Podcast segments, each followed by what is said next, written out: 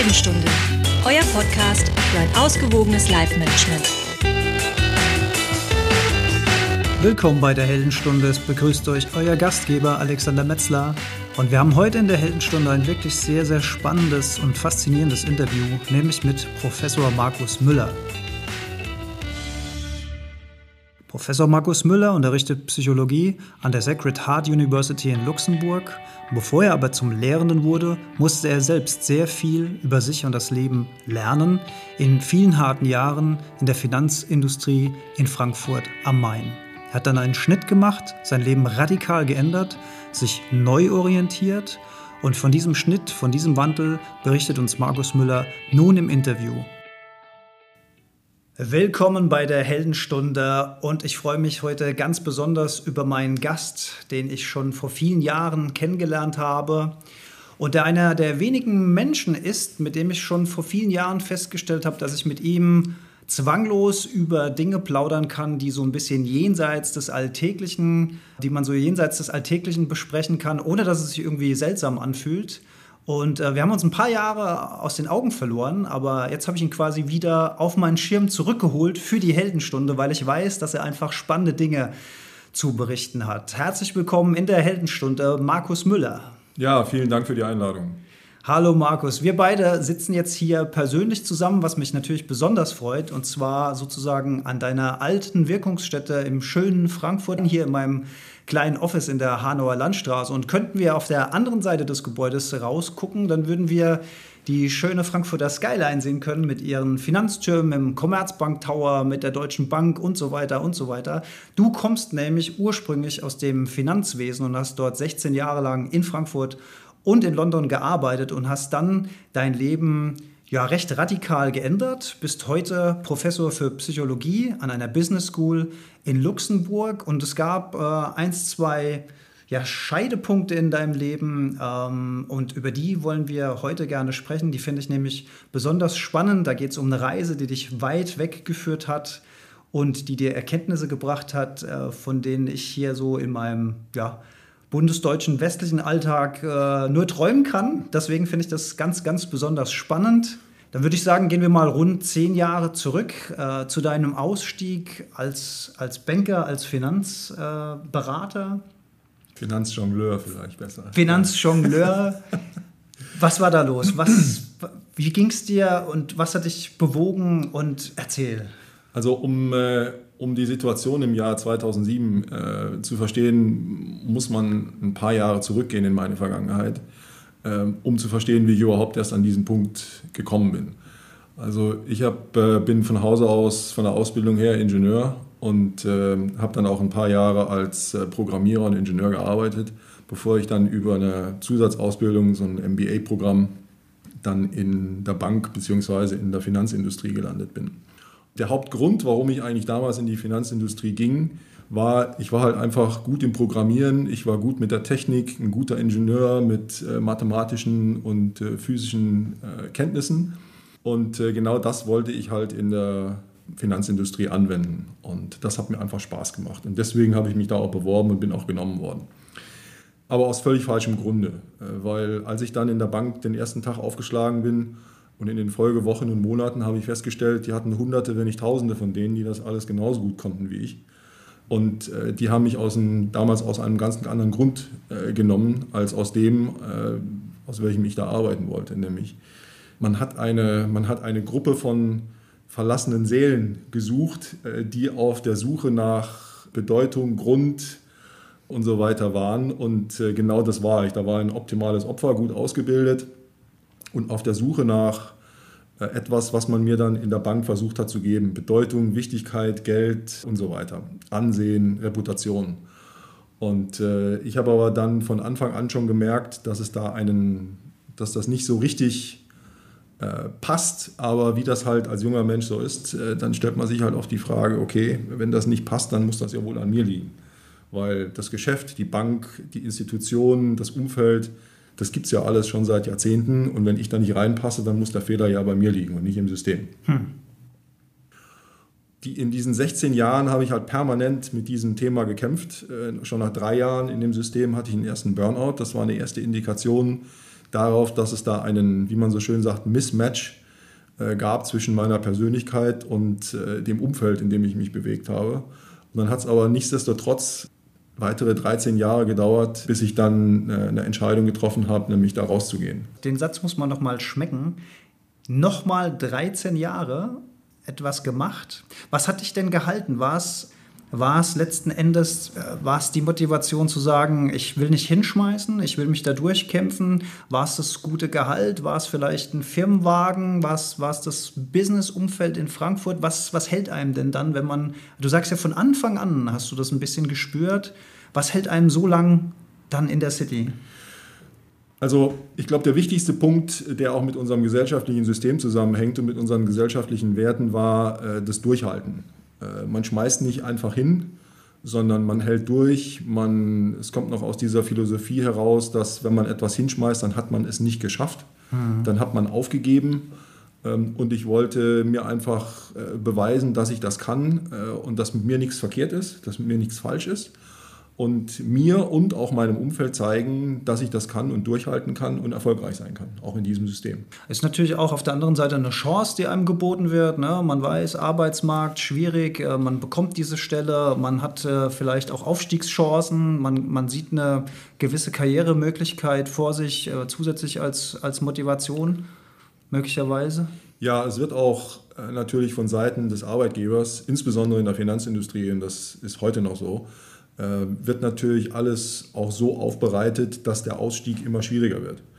Ähm, es werden einem äh, Aktienoptionen äh, angeboten, die, dann, die man selber kauft oder die als Teil des Bonus ausgezahlt werden, die dann erst 15 Jahre später zu Geld werden. Es werden einem Kredite angeboten, die man dann nimmt zu günstigen Konditionen.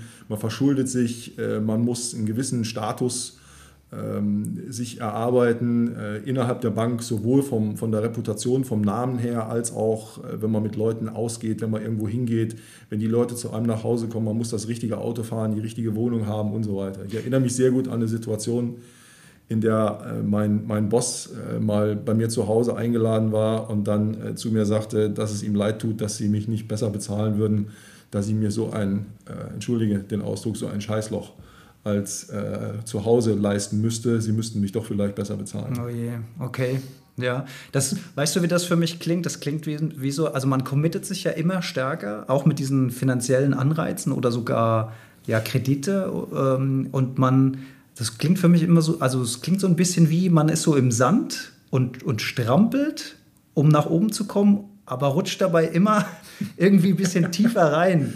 Äh, kann das, also so In, in gewisser Weise schon, ohne, ohne es eigentlich wirklich zu merken. Ähm, und man bewegt sich dann natürlich innerhalb eines Umfeldes, wenn man jeden Tag 16, 17, 18 Stunden arbeitet, teilweise manchmal zwei, drei, vier Tage am Stück, dann ist man natürlich in einem Umfeld verhaftet und weiß relativ wenig über die Welt da draußen sozusagen. Man ist ein bisschen isoliert in ist seinem isoliert und hat keine Benchmarks mehr für sein Leben selber, mhm. außerhalb des Systems. Und funktioniert dann praktisch nach anderen Regeln. Und das ist natürlich immer das Problem, wenn man den, wenn der Wert oder wenn man seinen Wert als Mensch an etwas hängt, was man selber nur sehr wenig beeinflussen kann, äh, ist das natürlich immer ein Problem. Dann bestimmen andere über dein Leben und über deinen Wert. Und das ist natürlich schwierig. Also bei mir war es so, dass ich mir nach 16 Jahren eines Tages, äh, als ich aus, der, aus meiner, bei meinem Arbeitgeber zur Tür rausging, eines Abends, ich weiß heute noch nicht genau, was der Auslöser war. Also an diesem Tag ist nichts Besonderes passiert. Aber an diesem Tag in 2007 bin ich da raus und bin nach Hause gefahren und wusste, das war mein letzter Tag in dieser Industrie. Was ich spannend ähm, finde, weil ja nichts Besonderes vorgefallen nee, ist. War ein ganz nee, normaler Arbeitstag. Richtig, war ein normaler Arbeitstag, aber das war aus heutiger Sicht rückblickend ein, das, der, der, der Capstone, also der Endpunkt eines äh, Prozesses, der sich über diese anschließenden 13 Jahre da bei mir vollzogen hat, wo ich jeden Tag mich gefragt habe, warum, wieso, weshalb und dann äh, langsam an den Punkt gekommen bin, äh, wo ich gesagt habe, okay, ich, äh, dieser Kampf hat keinen Zweck, hat keinen Sinn mehr.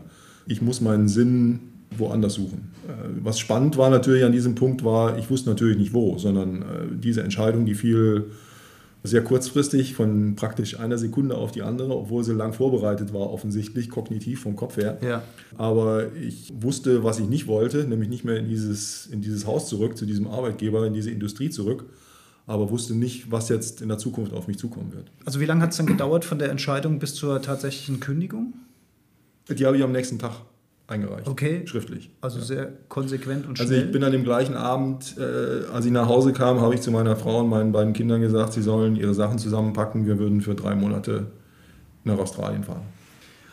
Okay, jetzt kann man das ja nicht so einfach machen. Also man braucht ja, um so einen Schritt zu tun, einen finanziellen Background, weil man kann ja nicht von heute auf morgen aufhören. Äh, dann würde man ja vor dem Nichts stehen. Problem Nummer eins, vor dem wahrscheinlich viele Leute stehen, die weniger verdienen, um, um so einen Schritt zu tun.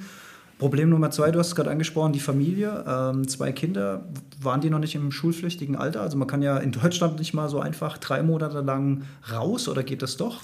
Doch, also sie waren gerade in der waren noch im schulpflichtigen Alter oder schon im schulpflichtigen Alter. Mhm. Die waren damals, äh, muss ich überlegen, sechs und fünf.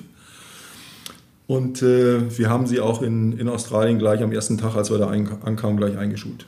In also, der Schule in Australien. Also das geht dann? Das geht einwandfrei. Das geht un, sehr unproblematisch. Ich, das, das andere Problem ist ein viel größeres natürlich. Ähm, das, äh, die, die Unsicherheit, grundsätzlich ist Veränderung immer mit Unsicherheit verbunden. Was ja. kommt als nächstes? Unabhängig von der finanziellen Sicherheit. Ja. Äh, weil man sich natürlich fragt, äh, der Mensch ist, ist von, von der Historie her, ist es so, dass man immer, dass der Mensch Sicherheit braucht, also ein, hat einen gewissen Überlebensinstinkt. Und deswegen ist Veränderung immer schlecht, weil Veränderung kann eigentlich nur zusätzliches Risiko und damit Einschränkung von Überlebenschancen bedeuten. Und deswegen ist Veränderung, wird immer von Menschen negativ wahrgenommen, grundsätzlich. Das andere ist das natürlich das finanzielle Polster. Viele sprechen davon, dass in, dem, in der Finanzbranche so gut gezahlt wird, äh, weil das Schmerzensgeld ist für die Dinge, die die Menschen in dieser Industrie, die Mitarbeiter da erleiden. Von daher großer Schmerz, große Kompensation sozusagen, viel Schmerzensgeld. Auf der anderen Seite ist es natürlich so, dass jemand, der in seinem Job grundsätzlich unglücklich ist und vielleicht am Fließband arbeitet, nicht die finanziellen Mittel hat, einfach mal drei Monate oder sechs Monate woanders hinzugehen. Da muss man immer die Perspektive sehen. Die Perspektive heißt, wenn ich aus dem Job, muss ja nicht sein, dass er drei oder sechs Monate woanders hingeht, sondern die Perspektive muss sein, die Situation zu verändern. Drei Monate wohin zu gehen, ist eine mögliche Lösung unter mehreren Dutzend möglicher Lösungen in dem, in dem Leben eines einzelnen Menschen. Das Wichtige ist nicht, diese drei Monate auszusteigen. Das Wichtige ist, zu sagen, ich will. Äh, weil die meisten Menschen würden sagen, das kann ich nicht. Und ich kann nicht heißt immer, ich will nicht. Weil jeder, der wirklich will, findet auch immer eine Lösung. Praktisches Beispiel, Marathonläufer oder Triathlet hat einen Unfall und äh, ist plötzlich querschnittsgelähmt. Ja, jetzt kann er sich natürlich, gibt es zwei Möglichkeiten. Er kann sich hinstellen und kann sagen, ich kann nicht mehr. Oder er kann sich sagen, ich will unbedingt. Und dann nimmt er das nächste Jahr mit dem Handbike teil. Hm. Zum Beispiel. Hm. Ja. Diese, diese Ausrede, ich kann nicht, ist sehr einfach. Weil es ist bequem. Ich kann nicht heißt, ich muss nicht. Ich bin frei, fühlt sich an wie so ein, und mein, mein Unwohlsein in der Situation ist wie ein guter, warmer, alter, stinkiger Pantoffel. Ich komme nach Hause, dreht rein, ja, er ist halt alt und stinkig, aber weißt du was, er fühlt sich wohl an ich, und bequem. Genau, die Komfortzone. Ja, mhm. Und was dann in dem Leben noch dazu kommt, ist, ich habe dann wahrscheinlich noch fünf oder zehn oder 15 Freunde, mit denen ich mich dann hinsetzen und mit denen ich gut über diese schlechte Situation dann noch reden kann und die mir dann auch zustimmen, wie schlecht es mir geht. Die sind auch in einer ähnlichen Situation Die in einer ähnlichen Situation sind, aber das ist keine Lösung. Ja. Sondern die Lösung muss sein, ich will. Und dann gibt es immer Möglichkeiten, die sich eröffnen. Ja, ich denke an so einen Punkt immer so, ich mal mal ein Szenario. Du hast vorhin gesagt, der, der Fließband-Mitarbeiter, äh, ja, der jetzt äh, vielleicht zwei Kinder hat zu Hause, äh, Alleinverdiener ist, es reicht gerade so für die Miete, ja, das, das Geld muss reinkommen so eine Situation, wenn ich jetzt zu so jemand hingehe und sage, hier, hm, das ist einfach nur eine Sache von Wollen, ne? du musst deine Situation ändern, der Job macht dir keinen Spaß, äh, jetzt gucken wir uns mal seine Qualifikation an, ist vielleicht nicht so super rosig, ja, Arbeitsmarkt schwierig. Kann ich so jemand sowas sagen? Kannst du, ja, weil äh, das Problem fängt ja schon vorher an.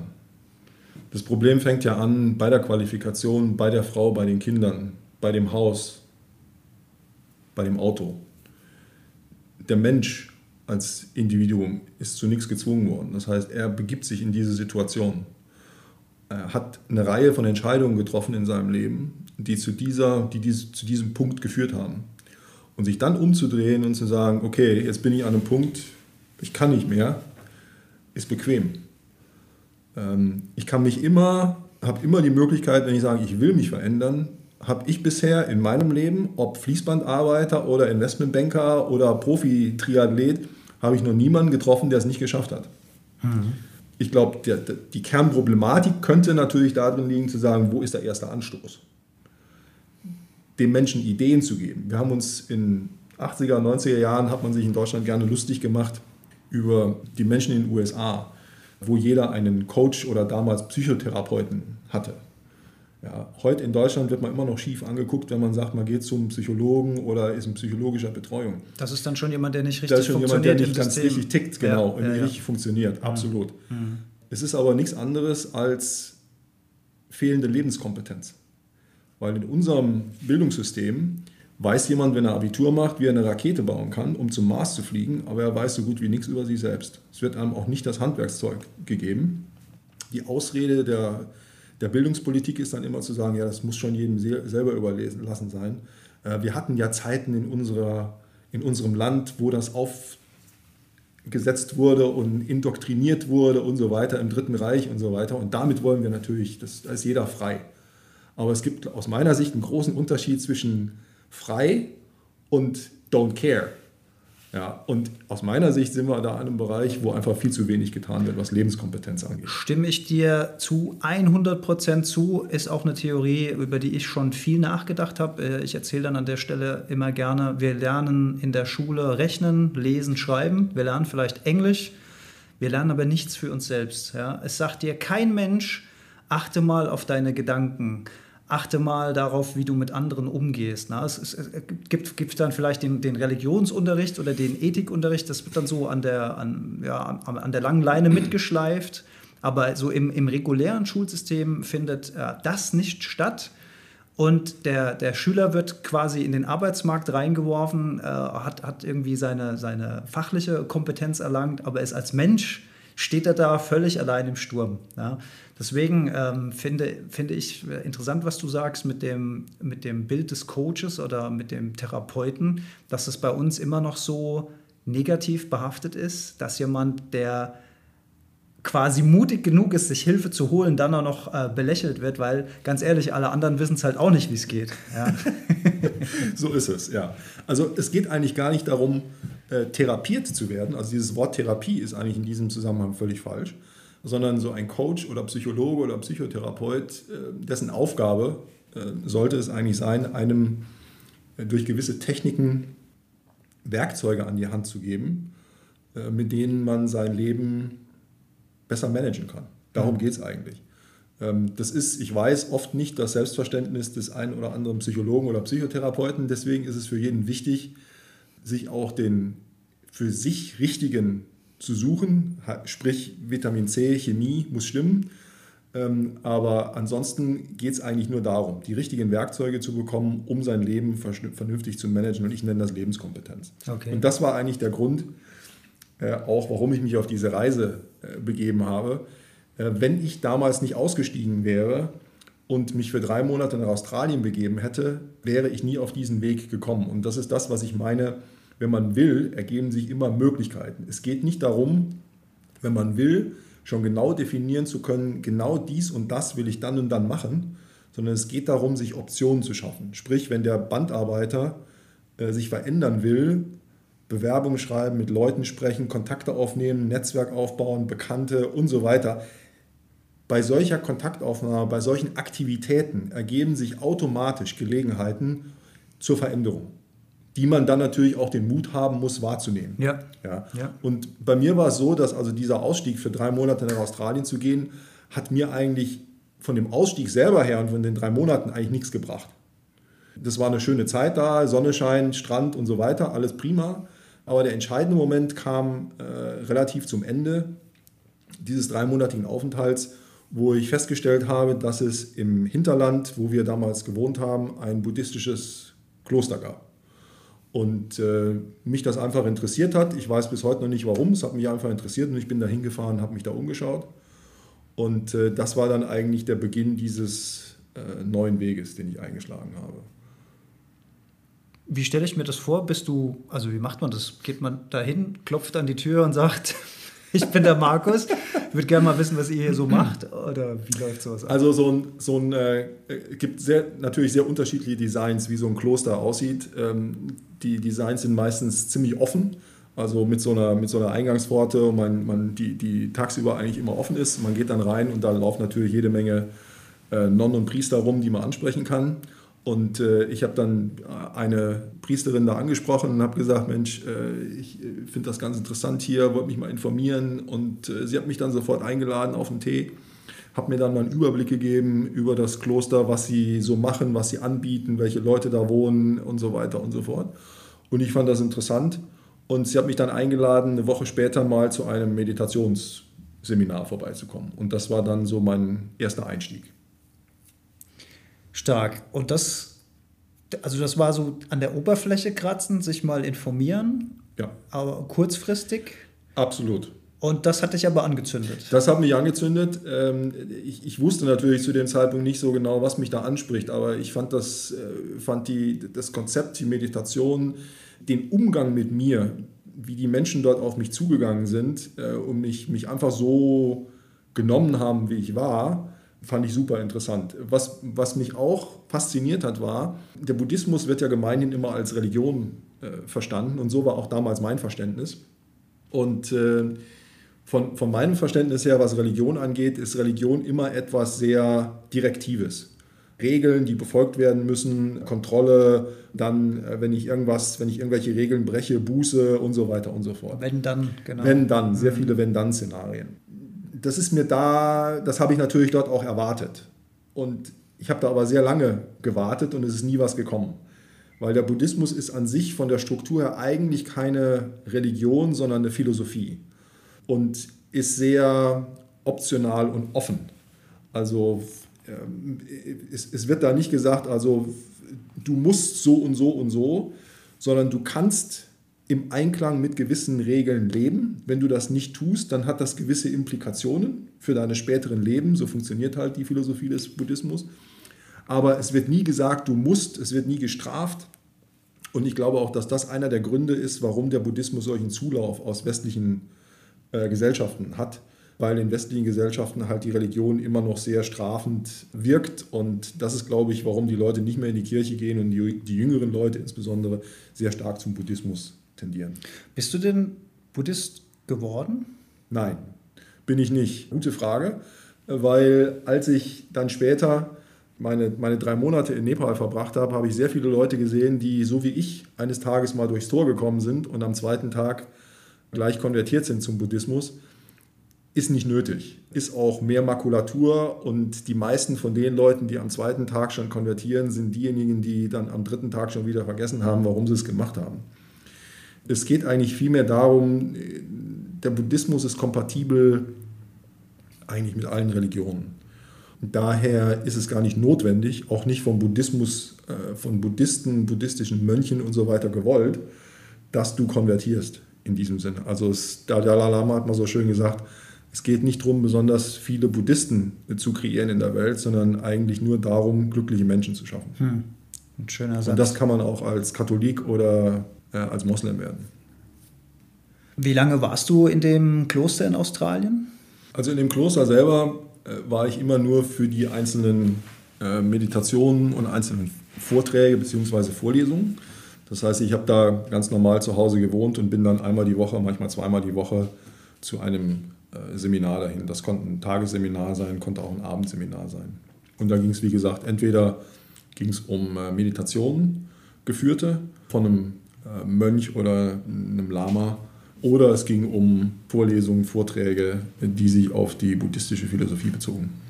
Also man, man hört viel zu, man probiert Dinge aus und man guckt, was es mit einem macht. Ja, das Interessante ist immer, das werde ich nie vergessen, äh, weil das so oft, dieses Wort so oft gefallen ist. Es heißt immer von diesen Vortragenden, von den Lamas, von den Geshes, äh, heißt es immer Check-up. Das heißt, es wird einem nie irgendetwas aufoktroyiert im Sinne von so ist es, sondern die, der, der Ansatz ist immer der zu sagen, die buddhistische Philosophie sieht das so und so. Check up mit deinem Leben, ob das auf dein Leben, deine Erfahrungen und so weiter auch zutrifft. Das ist ja total super, weil das ja. ist ja genau die Philosophie der Heldenstunde. ich erzähle ja auch immer, hey, morgens, äh, äh, morgens laufen bringt mir was. Check doch mal ab, ob das dir auch was bringt. Das finde ich total super, das ja, Konzept. Absolut, absolut. Also ähm, und, und das, diese Offenheit, ähm, diese, diese, dieses, diese Form der Selbstbestimmung, hat das für mich super attraktiv gemacht und hat mir halt viele Denkanstöße gegeben, um meine Situation, mein Leben, meine Vergangenheit, insbesondere meine 16 Jahre in, ähm, in, in der Finanzindustrie zu analysieren. Und ähm, als die, dann die drei Monate um waren und ich wieder nach, äh, nach Deutschland zurückgekehrt bin, um mal zu überlegen, wie es jetzt weitergeht. Du hattest ja noch keinen wirklichen Plan zu Hatte ich keinen Plan. Ja. Nee. Nee. Also der Plan war erstmal, eigentlich aufzuarbeiten, was wirklich in den 16 Jahren vorher, eventuell sogar in den, äh, ich sage mal, knapp 40 Jahren vorher eigentlich passiert ist. Denn es ist ja ein, der, der Weg ist ja nicht nur der Weg in den 16 Jahren in der Finanzindustrie gewesen, sondern äh, meine Entwicklung vorher, wer ich war, meine Werte, meine Identität haben ja viel mit dem zu tun, was dann nachher passiert ist. Und ähm, das Problem war natürlich, ich bin dann zurückgekommen und bin dann erstmal in, ins Bodenlose gefallen weil äh, es natürlich dann diese Meditationen, diese Vorlesungen und so weiter nicht mehr gab. Und ich habe mich dann umgeguckt und geschaut, wo es denn eventuell äh, Möglichkeiten gäbe. Und es gibt ein, eine, eine Niederlassung, sage ich mal, äh, dieser Organisation. Äh, es gibt viele buddhistische Richtungen und äh, die Hauptrichtung ist die Mahayana-Tradition die eine eigene Organisation hat, um diese Tradition weltweit zu erhalten und zu verbreiten. Und äh, diese Organisation hat auch eine Niederlassung, deswegen sage ich Niederlassung. Klingt so nach Autohaus. Klingt nach Autohaus, äh, aber, aber ist, ist es nicht. In, in München. Und ich bin dann mehrfach da auch zu Wochenendseminaren hingefahren und habe mich dann so über die nächsten Jahre sozusagen gehangelt und habe mir immer wieder so Nadelstiche mäßig dort eine Dosis abgeholt äh, bezüglich, wie ich jetzt weitermache, Analyse und so weiter. Wie so eine geistige Vitaminspritze quasi. Könnte man so sagen, ja. ja. ja.